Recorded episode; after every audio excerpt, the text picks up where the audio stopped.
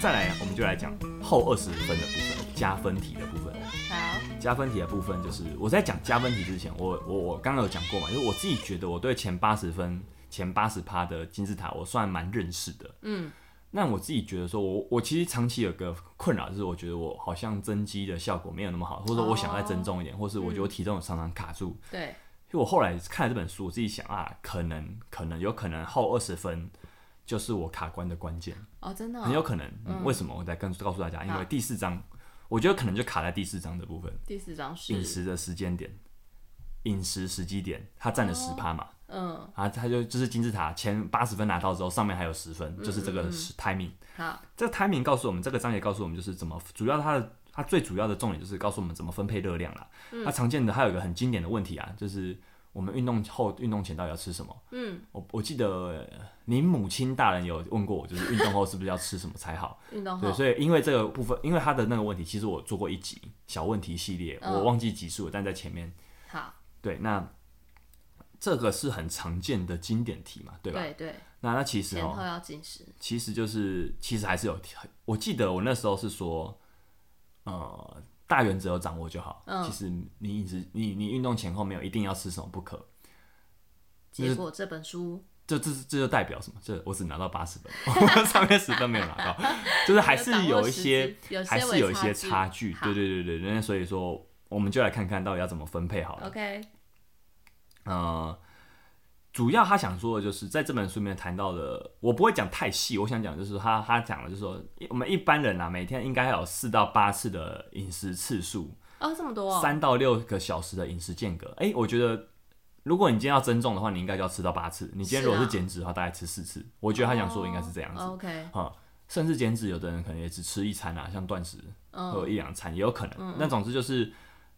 他这本章节在谈，就是说我怎么在这个这个饮食次数跟三到六小时的饮食间隔中间分配。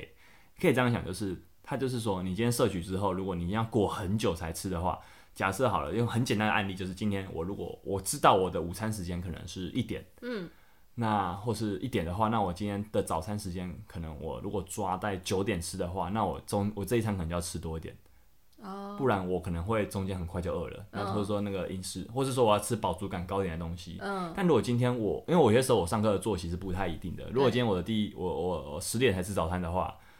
我可能中午我我中午可能十二点就要吃午餐的话，那哦第一餐我就吃必不须要吃起少一点嗯。嗯嗯，对对，那但是我不能不吃，我还对是要吃。对我以前其实常常跳过一餐，对，这就导致我可能总总摄取会有受限的一些原因哦，啊、时那机点这是一要个补举进例啊，去就是总之就是你你要必须要去看说你一整天有哪些时间可以吃，嗯你要先有这个掌握这个原则之后，你再去安排。有些东西它可以让你撑比较久，像蛋白质。对，如果你今天吃的都是主要是以简单的碳水为主的话，嗯像快嗯吐司哈饿得非常快，所以说这东西你要这个 timing 就是让你去分配的。那训练前后当然有差，嗯当然有差。那到底差在哪？ China， 自己去看书吧。不要讲好， 对啊，对啊，因为主我觉得还是看书会更清楚啊 OK 还是看书更清楚，就是它多少是有差的，但是总之我想要。就包含我之前讲，其实也没有错，嗯就是说你你当天的中，你当天的蛋白跟碳水的摄取量还是要够。嗯哼，嗯，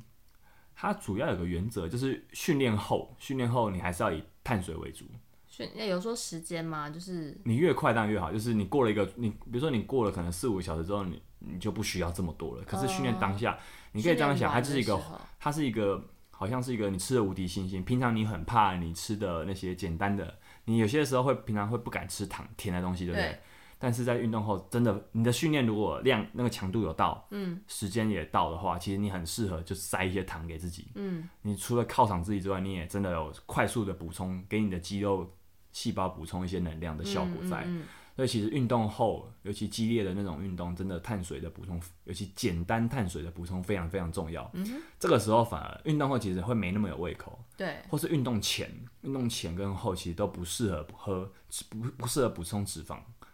哦，因为你一个它会脂肪会拖慢你的消化速度，脂肪消化速度其实会有点慢，嗯，它会拖慢你的消化速度。所以如果你在这个时机点喝，你在运动前吃吃了一些东西，有那个什么比较油腻比，较油腻的东西，其实你会不太舒先服反，胃因为你的消化还在进行，可是你要我们就要还人是必须要对动，对人的身体是这样，你不可能同时消化系统在跑，你要让自己同时在运作那种高强度运动，这是冲突的，这是冲突的。好，所以大概来说的话就是这样。那其实它只有占十趴啦，就是趴数那么少，好像不做不会怎么样，但其实短期也真的不影响。但其实就是我刚刚讲，它可能就是你有些时候可以回头看看，也许这就是你跟我一样卡关的原因哦、长期来看 的对，可能可能就就是卡关的原因。 嗯，好，那五六章节的话哦，很高兴的我们可以跳过，因为五我六章节我上一集讲过啦、就是微啊量营养素，呃，食物组成就是在它就是告诉我们到底巨量营养素跟微量营养素的差别。嗯嗯微量营养素我再帮大家再简单再介绍一回次，想一下，最简单最重要的两个两个东西就是呃矿物质跟维生素，矿物质跟维他命生素 C 啊啊嗯矿物质什么铁啊钙啊锌啊镁镁啊啊铝哎、没有 铝，我我要把那个元素周期表背一次嘛，不要钠啊镁克钾卢瑟法皮镁钙斯贝雷我们有需要这么多吗？没有不需要。 谢谢，好，那五六章讲完，五六章，对，就是就是说我我觉得微量营养素它其实就回答了啦就是说到底灵活饮食是不是真的可以吃披萨炸鸡？不是， 嗯，你们也不太可能长期这样偶尔可以吃，吃因为你会你会少了一些微量饮食微量营养素啊，因为嗯那这、这个蛮重要的。好，那再来就是最后的食物组，最后的那个补品跟水分，上一期讲过，请自己听。 那你什接下来么？要真的讲自己什听、么哦啊，我是还有很多要讲，不要 OK，好不，要不要面不要面闹 哈。齁那这本书我在这个加分题的后二十分这一部分，这本书我谈到一个一句蛮重蛮我觉得蛮重要的话啦，我念我直接照抄下来给大家听。好，它是要告诉我们，请我们大家想一想，如果我们把饮食记，我们把整个时间轴拉长到整个人生，它要你把你的时间、你的目光放远一点的话，其实良好的食物组成，食物组成只占五趴哦，良好的食物组成对于你的体态、对于你的运动表现的间接效果，它其实是远远超过的五趴的。哦就短期来看，它其实只有五趴，但长嗯期来看，它不止五趴。嗯，那讲完这个后二十分的啦，我们我们就继续来聊一个主题。我记得你在上一集聊补品的那一集，你有嘿问过饮食均衡到底是什么？嗯，我觉得这个何题谓这个饮食对均这个衡嗯这个这个问题其实蛮重要的，就是我们常在讲这件事，但其实你讲很空泛的话，我们没有一个可以遵守的 guideline，对那，就会很指南，就很麻烦，就是好像我也不知道到底什么叫均衡。对那我啊，好，那我就我就我想透过这本书来聊饮食均衡，所以我我还找了其他的参考资料。其实饮食均衡是什么？它就是巨量营养素跟微量营养素的平衡啊。你你要尽量去摄取有营养价值的东西，嗯哼，就是就是你的价值不能过度偏向某一端。嗯，今天如果你今天你吃的来源很单调，你每天都吃同一家店的东西，都吃一样的汤面，都吃一样的锅烧意面，都吃一样的东东，那长期来看，你可能也会有这个问题。嗯，或是你现在正在进行某一些很极端的饮食法，嗯生酮，嗯，其实生酮就是不适合长期做，甚至不适合每个人。嗯，对。那或是你现在正在进行很激烈强度的减脂或减增重阶段，嗯，那其实你都可能会遇到这个饮食均衡有嗯问不题的够多状元况。化嗯对对对对，会有可能。好，那我觉得讲饮食均衡，你可以，我们我们不如跳出这本书来看好了。我们卫福部其实有谈过这个东西，可能在你国中小、高中都看课课本都看过这件事情，就是我们把食物分成六大类，嗯，第一类叫全谷杂粮类，第二类叫乳品，颧骨全谷杂粮、哦五谷啦，哦，五谷类啦，好，五谷根茎类啊，五谷根茎对杂粮类，然好后继续第二类乳品，第三类是蛋豆鱼肉类，是，第四类是蔬菜，第五类水果，第六类是油脂、坚果、种子类。嗯，好、啊，其实分的蛮清楚的啦。那或呃，其实这六大类食物，我觉得它就是某种某种程度，它就是一个饮食均衡的指南啊。嗯，就这六大食物都蛮有摄取价值的。但是而且还有摄取每个的比例呢？好，比例我等一下会说。哦好，我现在说好了。 其实政府的比例很很有趣哦，我们就来看看它的它建议的比例是碳水五十五趴，这么高，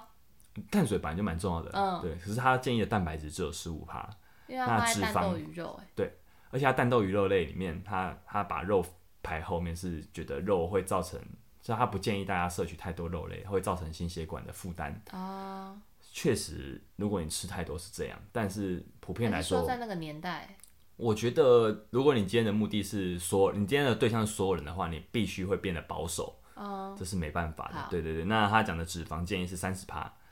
对，那这个脂肪它可能也是比较建议是那种比较健康的油油类啦好。对对对，那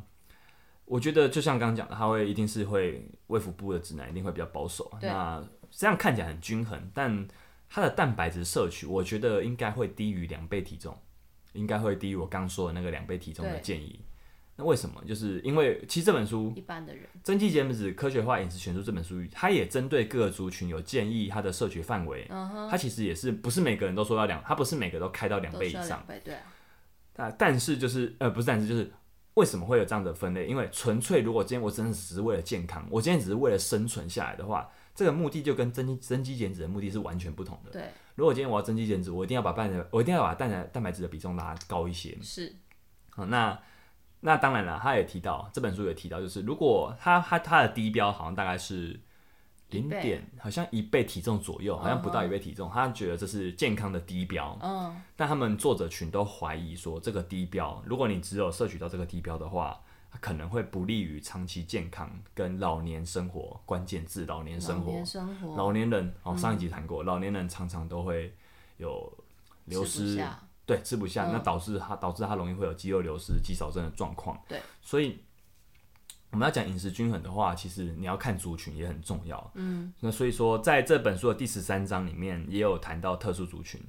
特殊族群如何达到饮食均衡跟健身效果就很重要了。嗯，包含说它的特殊族群其实很多种样，比如说高度训练的运动员，嗯，他的吃的量就跟一般人不一样。对，啊，如果今天我只能练起早上一大早的人，跟我只能练我只能一大很深夜去训练的人，吃的东西可能也会不一样，因为哦、这也有你深夜分哦嗯训练，他对他说他其实分很细，你深夜训练你会会跟你的睡眠有关啊。对，其实有些人会有这个困扰，就是他轮班的人。他如果今天真的要吃，他要练，可是他要吃就很不容易去安排，因为一对般人的作息跟他不一样。嗯那这本书其实有建议，哦，还有纯素食的人，纯素食的人会缺乏哪些营养素？容易缺乏哪些营养素，导致你可能会没那么均衡？嗯，请看这本书。好，女性也有，女性为什么会有这个需求？因为女性会有一个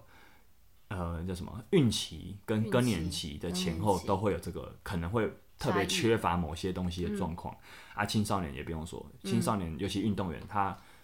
运动量很大，可是如果他有些运动员其实不喜，有些青少年是不喜欢吃东西的。对，嗯，有些可能是为了体态，为了为了那个同彩压力等等等等，但总之还有告诉你，青少年是很重要的特殊族群。嗯，那甚至特殊疾病患者，嗯，甲亢、糖尿病、或是多囊，哇，写很这仔细欸些哦耶这些都有，他都他都有针对这些这些族群做很简单的介绍了。嗯哦，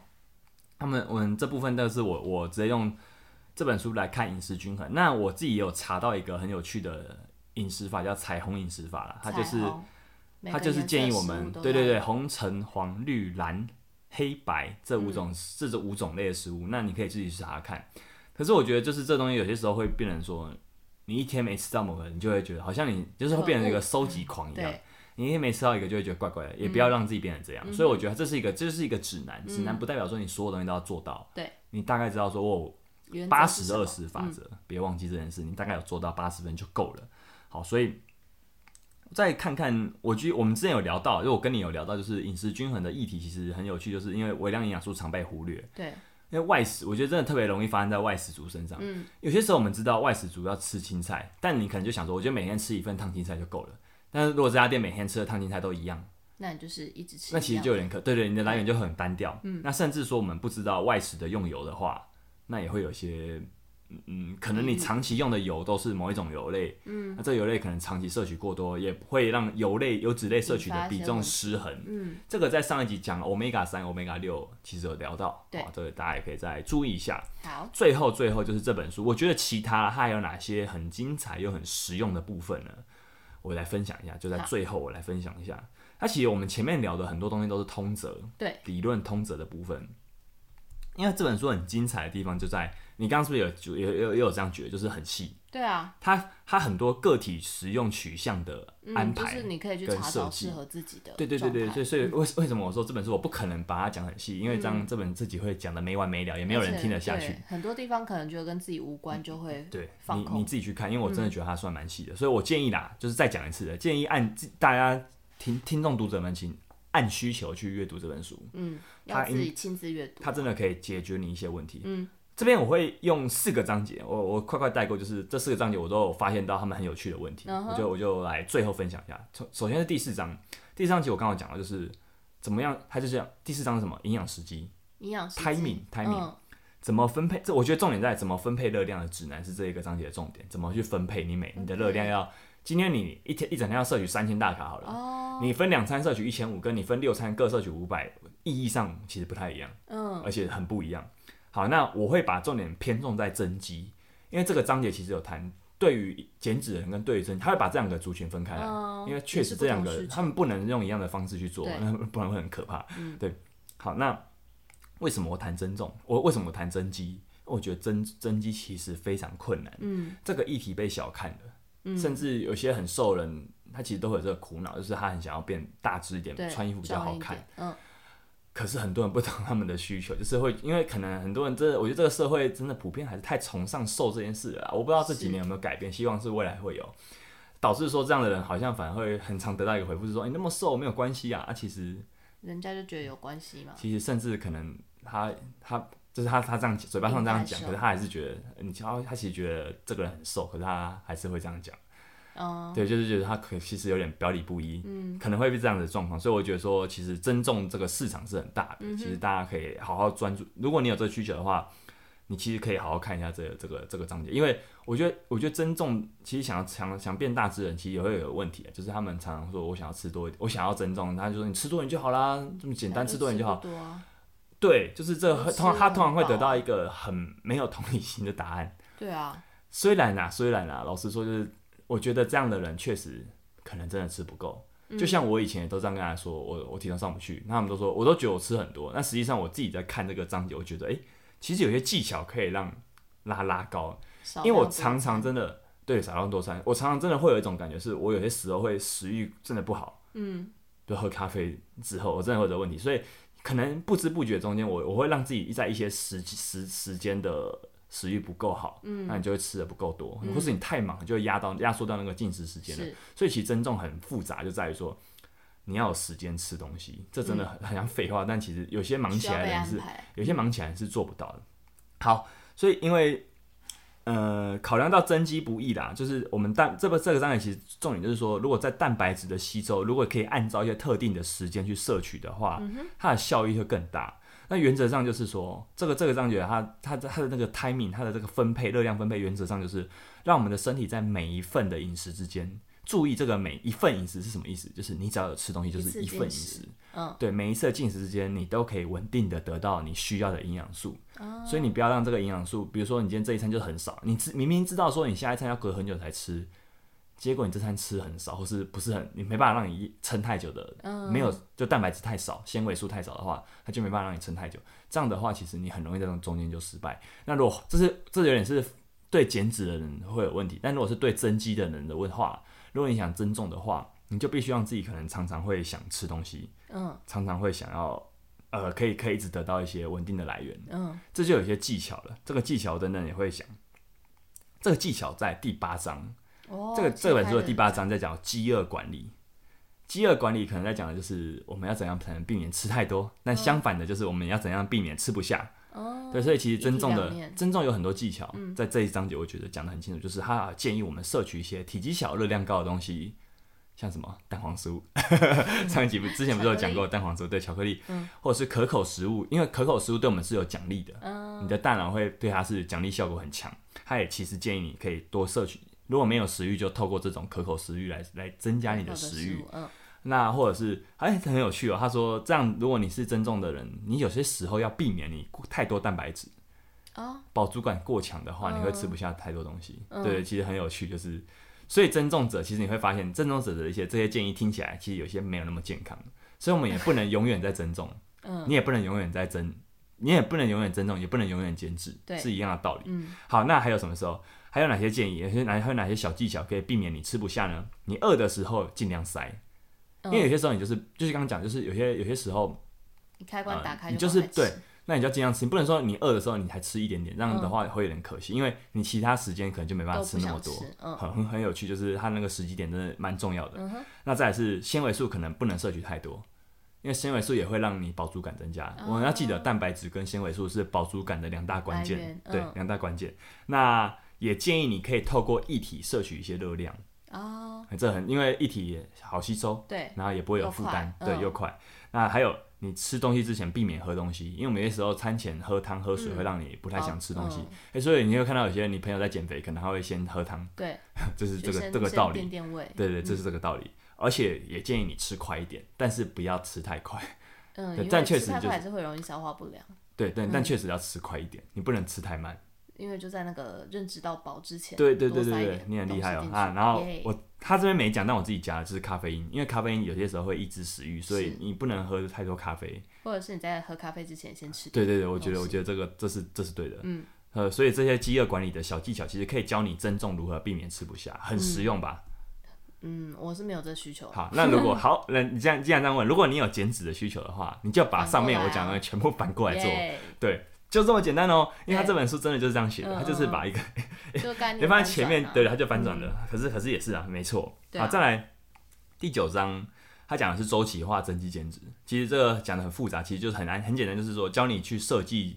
怎么去设计减脂跟增肌的安的一个期限啊。嗯周期就是一个一个一段时间内，一段时你间就是在努力不这可个能目标长。期做这件事。我这边就讲很简单，因为这个这个章节有一点点复杂，但我讲简单一点，就是、这你减脂最好不要太长，嗯，十二到十六周是极限，十六周很极限哦、嗯，他说三四十个二月周是嗯嗯十二周比较保险。嗯，那为什么？因为就是不管增重还是减脂，都会遇到一些撞墙期。对，我就来讲一下好了，就是如果你今天要减脂的话，你的你会可能遇到的问题，嗯，你有可能就是如果说你减重减重到后期，你一直你不一直不停下来的话，你可能会练不下去，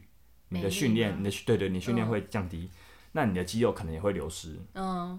你的运动表现会下降。哦，这更不用提你的健康了，你可能脂肪量摄，就是你会开始营养不均衡摄取啊太，低所以说你有些脂肪可能摄取不是那么高，意志力那薄弱，嗯甚至你的新陈代谢开始下降，这很可怕。你就是你太多代谢了下降之后，你就开始进入节能模式，这个之前也讲过，嗯睡眠也会影响，啊，压力也会增加，疲劳也会增加好，可怕哦心理问题也会累积，所以说，哎、没有真办法的长期操作，真的，你不要不要觉得说我就一直增重，一直减脂都会有问题的。嗯嗯嗯，那可是你，可是呢，你可以长期维持体重。它其实，在增肌减脂之外，有一个东西叫维持期。哦，你真的专业的人，你除了增肌减脂之外，你中间一定要有维持期来来让这个平东西衡平衡一点，嗯嗯不要让它这么复杂、那么麻烦。嗯对，所以这个东西很重要，在这个章节、这个这部分的章节都有提到。嗯哼，最后最后则是第十五章。第十五章很很有趣，就是前面我我们今天一开头不就讲，在一开头讲可乐对，代糖就讲到就是益生菌，益生菌，它其实这个章节来讲就是肠道健康这个很热门，近几年很夯的议题。嗯，益生菌到底有没有用？商机无限的对益我生菌，就直我就直接我直接用这句这个问题来来来来为这一个章节下个注解：益生菌到底有没有用？有用，其实现在哦，有很充分的证据显示说，我们健康的肠道菌种对于健康跟健身的效果是有帮助的。嗯，可是呢，可是前提还是你要有安排，你要有健执康的行饮食，好的饮食方法跟原则，嗯就是那八十分对，，而且你80也要分练还。是要拿到，就是你如果没有这东西的话，你纯粹吃益生菌，老实说有用吗？哎，我觉他还得是未吸必收。不到足够的营养，对，你就没有把它的效果放到最好啦，嗯对啊，对啊，而且很有趣，就是刚刚讲那种因果关系，就是有些时候健康饮食本身可能就是肠道健康的关键因素了，对，因为你会吃天然的东西，会吃均衡的东西，嗯所以你真的没办法去，现在真的还有点难确认说到底益生菌是不是被高估，就是这个肠道问题是不是被高估的，嗯嗯嗯，有这个可能，但我们还不确定。还不知道，所以说，这它是一个很新兴的议题。总之，还是鼓励大家，就是可以的话，你先拿到八十分，然后加对对对，然后如果你这八十，如果你这八十分，你的饮食来源又是蛮天然，又是蛮又可以做到均衡的话，其实你的肠道不太会有问题，嗯，真应的该就有真的一定的品质 啊，对，就有一定的品质啊。啊，最后一个章节啦，最后一个章节就是它它的这个章节取名很有趣，它叫“流行的趋势与谬误哇 哦，”，它其实就是针对一些哦，它里面它大概提了二十几种可常见的饮食这，么就多是流行的饮食法好或是一些呃关键字，嗯，他说他就有提的，这但其实呢，很不幸的是，他提到这些词大部分都是嗯高估的 Bad 的就是可能被高估的，嗯就是你甚至它的成效都还在研究还在中，研究中，嗯那甚至有些根本就是没有效的。嗯所以就是说，如果你在这个章节看到的字，你几乎可以跳过，就是你可以不用太担心它。嗯哼，对它，那当然就是研究可能都还会翻转，但就是在这个章节出现的东西，可能啊，可能啊，要翻转的机会没有那么有那么高，或者说它就算翻转，它影响就是没有那么大。嗯有哪些东西呢？我来介绍一下，有好有几个：断食、生酮、无碳。断食也没有用吗嗯不是没有用，就是它，我觉得啊，我觉得断食被高估了。 ？OK，就是第一个，不是每个人都适合；再来就是说，如果你断食，可是你又没有做好热量平衡的话，你还是做不到。对啊，再来是你断食，如果你真的都乱吃一些东西的话，那还是长期来看还是不好。对那可是，但很多人会把断食的效果神化了。是，它对某些族群，像是代谢症候群的人，可能真的有帮助，可是它不是说对每个人都有效。加上有些人真的断食会心理压力很大、对啊，那他他如果一天要抵抗那个疲饥饿感的次数太多的时候，会很痛苦。那那就我觉得就不是一个好方法。低脂，低脂，嗯，我我我要每个都讲嘛，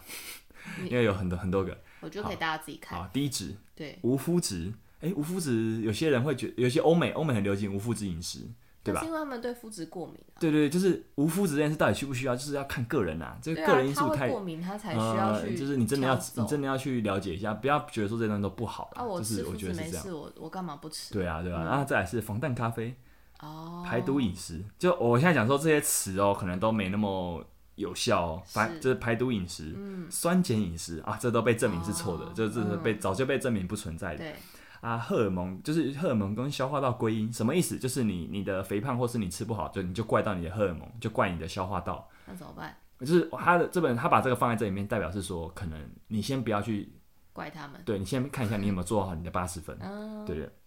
还有一个迷思是天然就是好，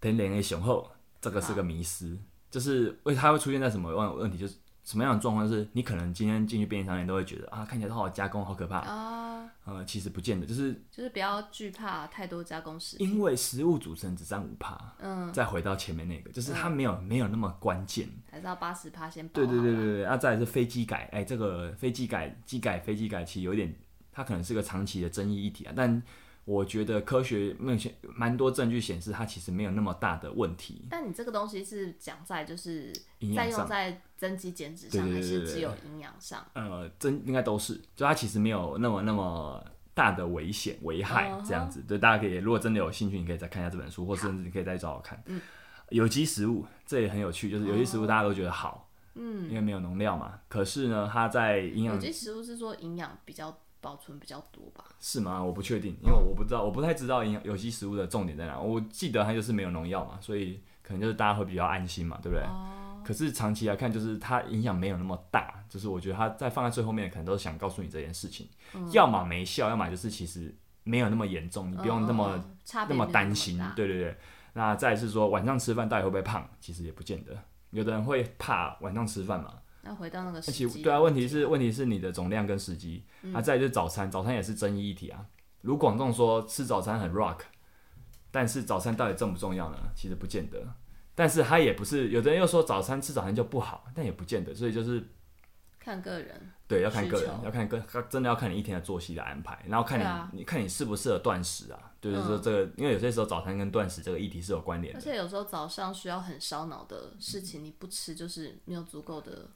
反应跟思考嗯力。嗯对对对，啊，再来是榨汁，把食物都榨成汁，这个不见得好。但是有些时候，如果你想增重的话，榨汁蛮有效的。嗯，快速摄 取，那狂喝水真的有效吗？没有，不见得，就是光喝水要干嘛？喝水喝够就好。哎、有些真的会说你喝水就会瘦、哎，我觉得有些有些真的那是是，变味的道理，我觉得可能或者啦，是对啦，啊那对个嗯啦。代谢，而且你水喝太多也不见得好不。是会水中毒吗？嗯，那还有就是，其实没有所谓的超级食物，就是真的，他他这本他有讲超级食物，但其实他讲就是说嗯很多人没有没有没有真的是最好的食物，对，那也不是他他甚至还说纯素不是最健康的。确实啊，因为纯素你真的纯素，你会有一些东西吃不到哦。是啊对，所以说陈述，我觉得我确实觉得它不是最健康的，所以我嗯同意这本书的观点。 ，OK，那或者说要因要针对你的基因，要针对你的血型而来吃，这本书也认为并不需要。哦，还对有啊这种饮食我还法因为我还我还吃什么射手座饮食法、哦，这真的莫名其妙吗？对吧、 我这种不知道吃我看这什个才知道说什么什么血型饮食法，我对啊觉得很奇怪，么就这是是不是日本的？我觉得很这多超 日本莫名其妙的东西，真的在这个章节你才发现，靠，居然有居然有有有有过这种东西。好，那还有提到就是单一饮食也不好，就是某个东西好你就只吃它它，啊就没有多元性，对对对，没错，所以真的均衡的概念很重嗯要。好，这个我反正这一章节我觉得很有趣啦。最后这一章节我，我其实老实说，我在我在买拿到这本书的时候，我是先看最后一章节，因为哦我很想知道它针结啊对，论我想不是不是最后一章哦节就就是讲些这些些流行趋势。我很想知道到底哪些东西是可能不对，可能是有问题的，嗯我可能被高估的，我所以我就先看这这个部分。所以大家如果你在拿到这本书的话，你其实也可以像我一样，先翻最后一章节，蛮好玩的。嗯为什么最后这样最后一章节他讲那么多东西？其实我就回归到一个重点啊，就是大家真的是比较喜欢花 招，但是呢，基本功很枯燥啊，就是却有效。对啊，你忘记这件事情了，嗯，所以说基本功是什么？我们再回到前面讲的走歪路比较八十好玩分，，甚至上面的二十分也是基本功，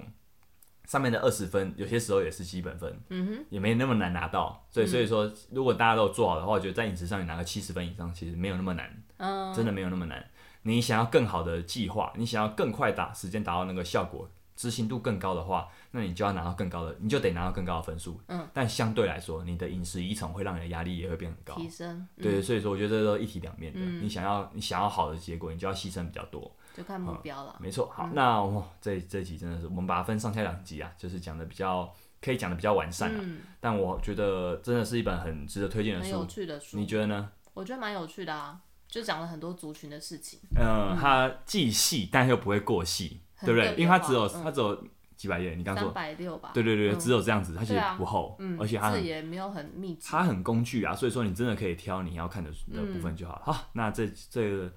其实这个我们把它拆两集啊，所以我们就把这本书聊到这喽。好的，好，哦真的是很棒的书。那未来可能 真的就饮食的书，可能就会再考虑一下。如果它真的有很重要的，我觉得可以分享可的能部新的分，研我再究讲。对对对，结果或者才是会去翻新吧，对，那可能要感觉再等讲一得阵子了这。我觉本很得这全本书面真的是很全面，好，所以推荐给大家。好，大家好，那有空最就看后最后就跟大家再讲一次，就是如果你喜欢我们的话，可以透过 IG、脸书电子报追踪我们，可以透过可以透过上面的得知我们的近况之外，好，可以跟我们互动留言。好的，也记得要请 HY 教练喝杯咖啡，谢谢，我们下一拜见喽，拜拜。拜。